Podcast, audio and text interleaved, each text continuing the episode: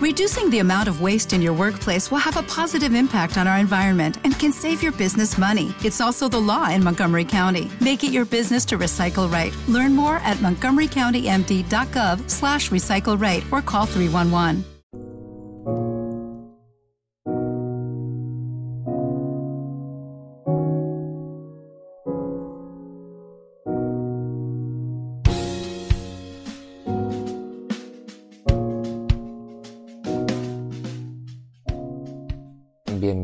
Bienvenidos y bienvenidas un día más al podcast de Sociología Inquieta, un podcast donde tratamos temáticas relacionadas con la realidad social a través de la sociología.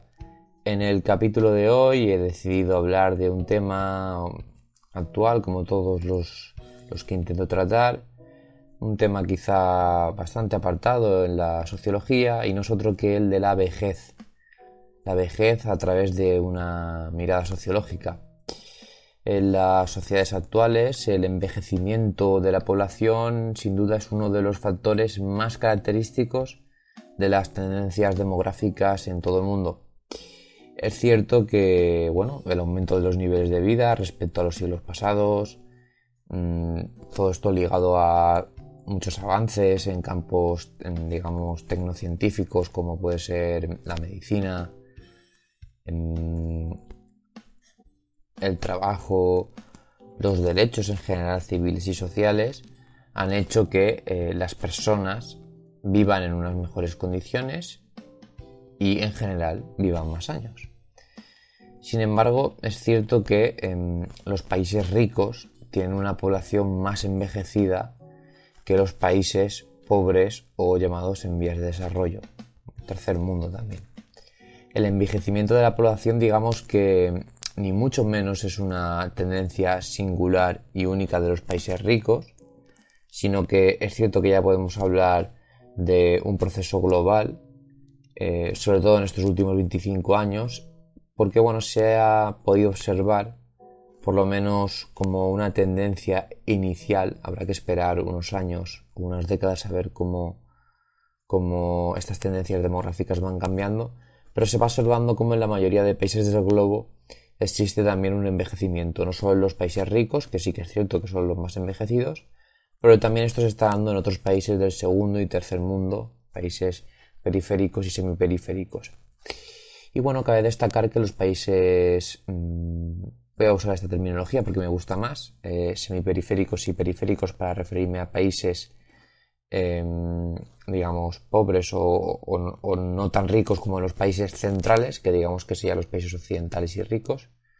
Bueno, cabe destacar que en estos países eh, pobres, semiperiféricos y periféricos, como decía, eh, van a envejecer, ¿no? Se va a envejecer con una gran desventaja, ya que, bueno, estos países van a tener que enfrentar eh, este proceso de envejecimiento si los recursos económicos que los países ricos, como por ejemplo España, desde, donde yo hago este podcast, han tenido y tienen para hacer frente al envejecimiento de la población, aunque bueno, es cierto que queda mucho para avanzar, incluso en los países ricos la, el envejecimiento de la población eh, es una problemática, porque está vinculado a la exclusión, a la pobreza, a la dependencia y a que hayan personas eh, bueno, que acaben en, un, en, una auténtica precariedad vital.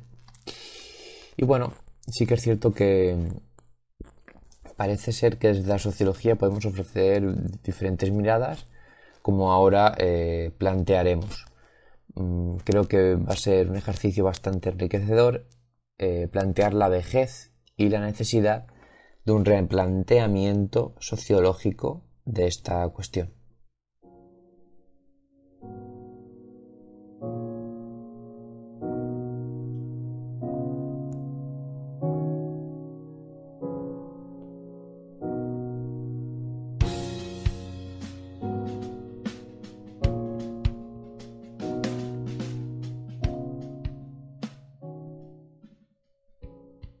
Como os iba diciendo, vamos a entrar ya de lleno en esta cuestión. La introducí un poquito como yo veo el panorama en cuanto al envejecimiento de la población en términos demográficos y un poco para situarnos. Pero sí que es cierto que la sociología, eh, bueno, nos da una explicación de la vejez como un proceso soci social, Un proceso social que tiene, evidentemente, toda una serie de imaginarios colectivos y constructos sociales que están detrás. Estos imaginarios colectivos están ligados a, un conjunto de cambios biológicos que están relacionados inevitablemente con el paso de los años y también la superación de, etapas vitales. Existen otros ejemplos de, etapas vitales vinculadas a rituales que están repletos de símbolos y significados. Mm, ahora pondremos ejemplos. Mm, dichas ceremonias, sociales tienen una función, digamos, de aprobación y reafirmación de los ritos de paso, que es esta palabra, este concepto que se usa mucho en antropología social y en sociología.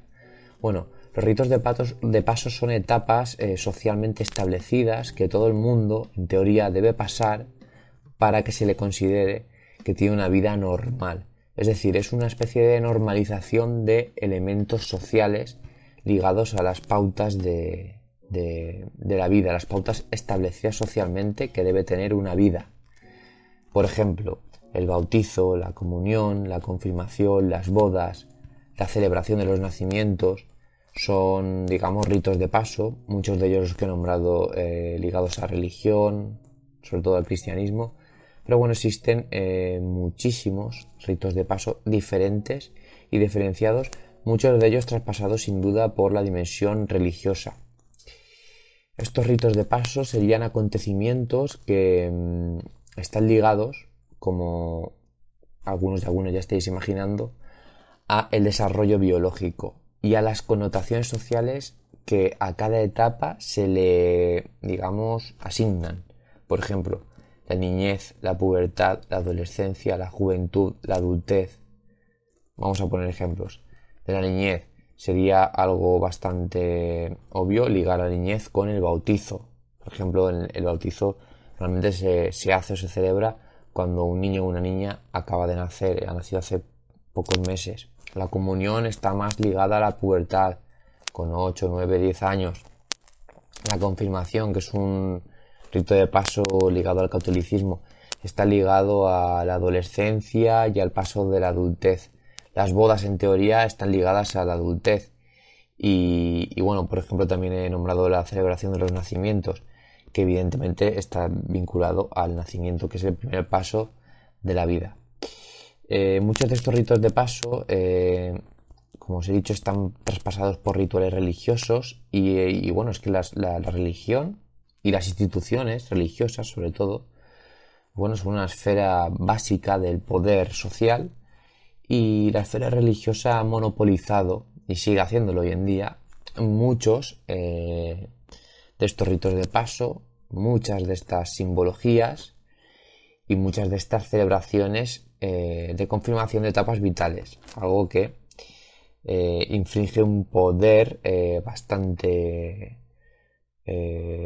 digamos, significativo en nuestra identidad social y en nuestra identidad personal, que intrínsecamente, como todo el mundo que sabe un poquito de sociología, pues bueno, irremediablemente está traspasada por lo social.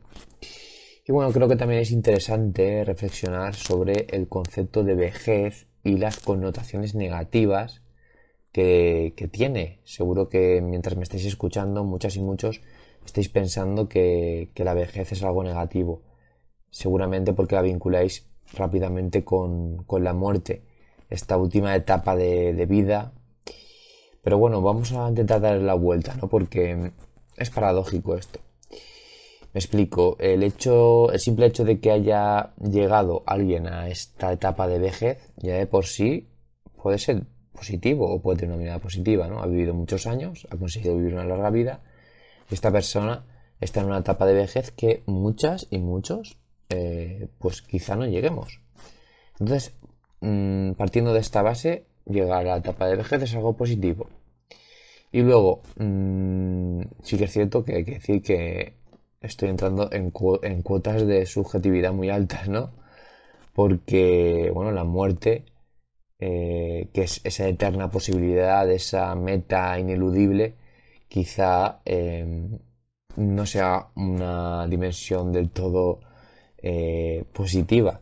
Pero bueno, también es cierto que mm, aunque una persona mayor esté estadísticamente más cerca de morir que una joven, cualquiera en cualquier momento puede toparse con la muerte. Por tanto, la vejez en sí, aunque esté vinculada a la muerte, y aunque esté vinculada al deterioro biológico, etcétera, pues bueno, es cierto que, también puede tener una visión, o se puede, ¿no? Mirar desde un prisma eh, que sea más neutral y que no sea tan negativo y pesimista como creo que se hace en las sociedades actuales. Bueno, es cierto que, como os he dicho, no tiene una dimensión objetiva, que es el deterioro físico a causa del envejecimiento celular y tal, que, bueno, que le ocurre a todos los seres vivos de la Tierra, incluido evidentemente a los homínidos, como nosotros. Y, bueno, es cierto que, que esto es posible que haga o ayude mucho a que tengamos una percepción negativa de la vejez. Pero yo creo que existe otro factor eh, que pesa aún más en las sociedades capitalistas actuales para relacionar vejez y negatividad. Y es que una persona que está en una etapa de vejez, en la mayoría de los casos, es una persona que no trabaja o que no va a trabajar o, que se acerca a una etapa donde ya no va a poder realizar funciones eh, laborales. Y bueno, aquí llega un poco el fantasma de la improductividad, que creo que es un verdadero estigma en una sociedad que encuadra toda su estructura de valores en el razonamiento económico más mm, frío, ¿no? El el coste y el beneficio. Si eres una persona que no puede producir, que no puede trabajar, pues bueno, ya no puedes generar beneficio. Aunque esto también sería debatible, ¿no? Porque las personas que, que están en la etapa de vejez siguen consumiendo y, por lo tanto, bueno, también tienen un aporte e-, económico muy importante. Y ahora vamos a ver cómo tienen otras, otras dimensiones. Existe un término que seguro que suena bastante, que es el término de personas dependientes. Una persona dependiente, eh, la misma palabra lo dice, ¿no? Que tiene una dependencia en cuanto a funcionalidad y necesita, eh, digamos, la ayuda de especialistas o personas que puedan sobre todo ayudarla a hacer una vida entre comillas normal. Mm, bueno, las personas mayores muchas veces son personas que generan una dependencia, pues pueden tener dificultades de movilidad eh, ligadas a, la salud y en general dificultades para eh, realizar tareas que una persona no dependiente, por ejemplo una persona joven sana, pues no, no tendría ningún tipo de problema. Por ejemplo, pues conducir o, ir al trabajo o, bueno, moverse en general y hacer todo tipo de actividades sociales mm, con toda la escala que eso conlleva sin, sin ayuda, ¿no? Pero claro, hay como un nexo que es el de relacionar vejez con dependencia y esto es cierto que hay una correlación directa evidente por el deterioro biológico y físico, pero cabe añadir que en muchas sociedades las franjas eh, de edad más altas, es decir, las personas mayores, cumplen una función eh, social fundamental. Bueno, muchas sociedades, ¿no? en realidad casi todas. Por ejemplo, voy a poner eh, los ejemplos de los países mediterráneos, de donde yo soy y donde me, familiarizo. España, Italia, Grecia, Portugal.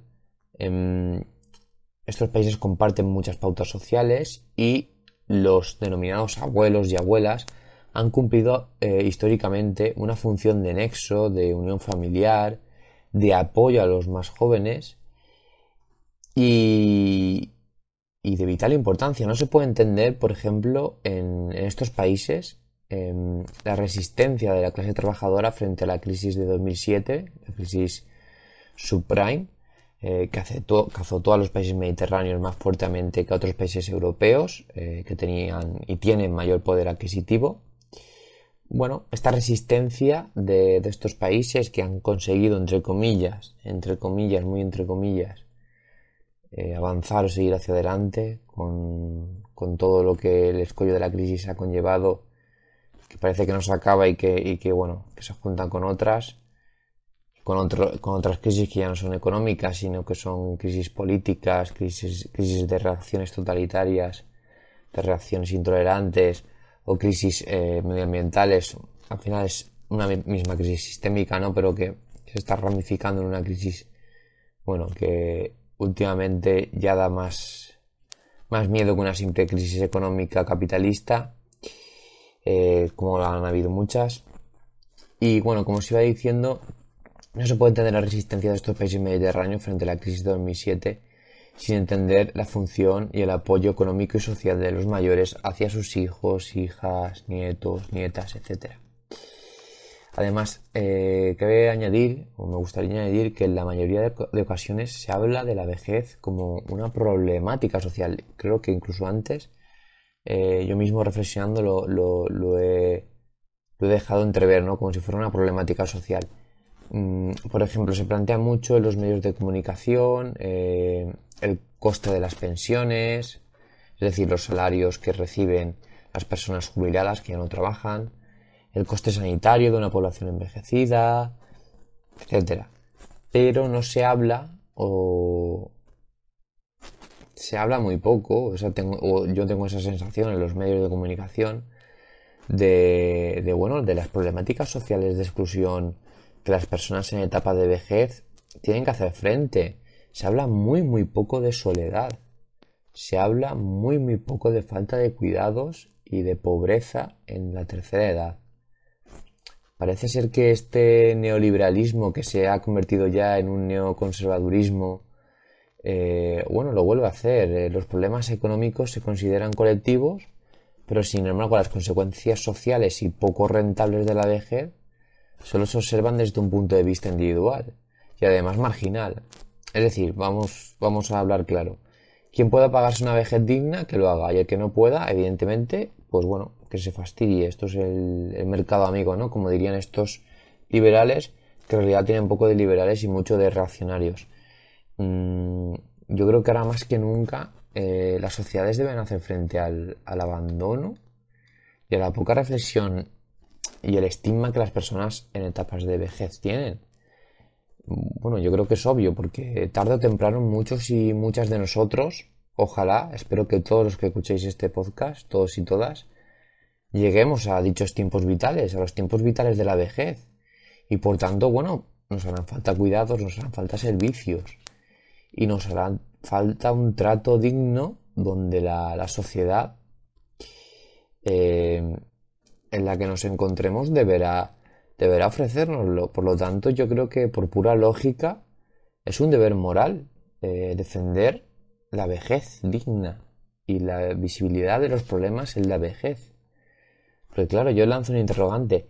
¿Qué retrato moral se presenta si una sociedad deja a sus ancianos y a sus ancianas enfrentar la vejez en soledad, sin servicios, sin cuidados sanitarios, y siempre frente al peligro y el estigma de la exclusión social. Pues bueno, yo creo que, por ejemplo, en la pandemia de la COVID-19 ya hemos visto que muchos y muchas de estas personas mayores en todo el mundo, bueno, han fallecido, se han ido para no volver. Mm, y en muchos países y en general se podría haber evitado posiblemente muchas muertes eh, sobre todo en, los estratos más bajos de la, sociedad, donde, bueno, muchos estudios lo, lo sí lo afirman, ¿no? Como la, pandemia evidentemente ha azotado de manera eh, más clara a, primero, las franjas de edad de personas más mayores, obviamente, por motivos biológicos y porque la pandemia, porque la, el virus atacaba más a estas franjas de edad, por, bueno, tener unas defensas eh, más bajas. Y luego, por otro, cómo ha atacado más a los barrios más pobres. Por lo tanto, se juntan aquí dos variables. Una, la clase social y dos, la edad. Y si juntamos las dos, vemos como las personas mayores, pobres, pues bueno, eh, que no tienen tantos, eh, no tienen acceso a servicios de cuidados, no tantos servicios de cuidados, eh, pues al final han acabado muchas eh, muriendo y quizás si hubieran tenido unos servicios dignos, sanitarios, etcétera, se podrían haber salvado. Bueno, parece que mm, hace falta eh, concienciar de que las personas mayores, como todo lo valioso en este mundo, pues hay que protegerlas. Y aunque se nos diga que no son personas productivas, al estilo capitalista o a través de la lógica económico o económica, una lógica que sigue mucho el discurso de las élites y que el, discurso que las élites quieren que reproduzcamos, eh, bueno, las personas mayores siguen siendo personas y además tienen una dimensión extra que es un bagaje adquirido gracias a las vivencias que les ha tocado recorrer. Por lo tanto, creo que ya para acabar, eh, las sociedades en general van a tender a envejecerse de manera global, que así es como he empezado el podcast explicando esto. Y por lo tanto las personas mayores van a ser un colectivo de riesgo cada vez más numeroso, no solo en los países ricos, en todos los países, en todo el globo. Y, y por tanto de las sociedades depende dotar de herramientas, de entornos enfocados en la ayuda comunitaria hacia la vejez. También debemos poner la mirada en problemáticas como la soledad, la pobreza en la tercera edad, la falta de cuidados sociosanitarios.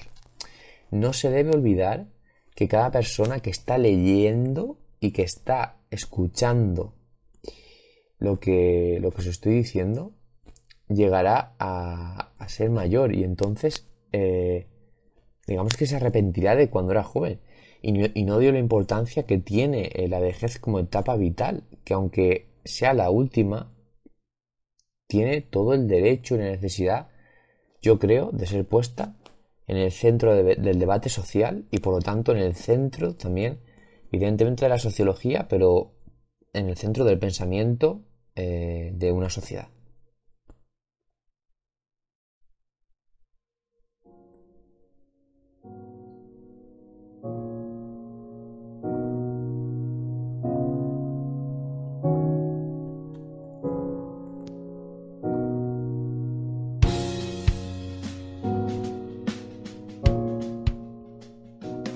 Esto ha sido todo por, hoy, por este podcast. Podcast que he hablado sobre la vejez.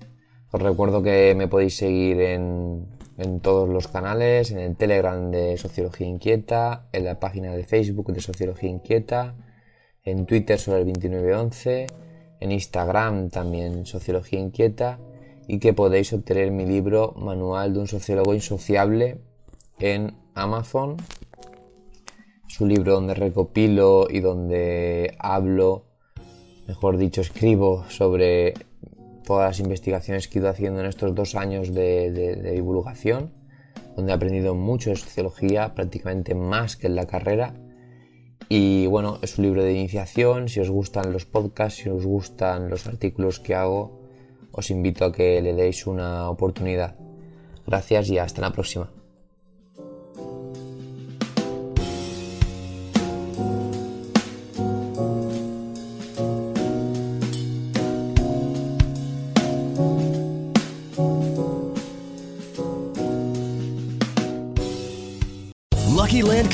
Asking people what's the weirdest place you've gotten lucky? Lucky? In line at the deli, I guess? Aha, in my dentist's office. More than once, actually. Do I have to say? Yes, you do. In the car before my kids' PTA meeting. Really? Yes. Excuse me, what's the weirdest place you've gotten lucky? I never win and tell. Well, there you have it. You can get lucky anywhere playing at LuckyLandSlots.com. Play for free right now. Are you feeling lucky? No purchase necessary. Void where prohibited by law. 18 plus. Terms and conditions apply. See website for details.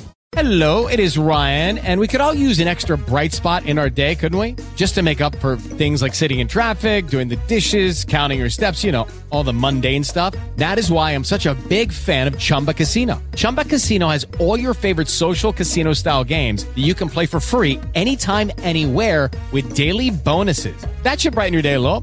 Actually, a lot. So sign up now at chumbacasino.com. That's chumbacasino.com. No purchase necessary. BGW. Void were prohibited by law. See terms and conditions 18 plus.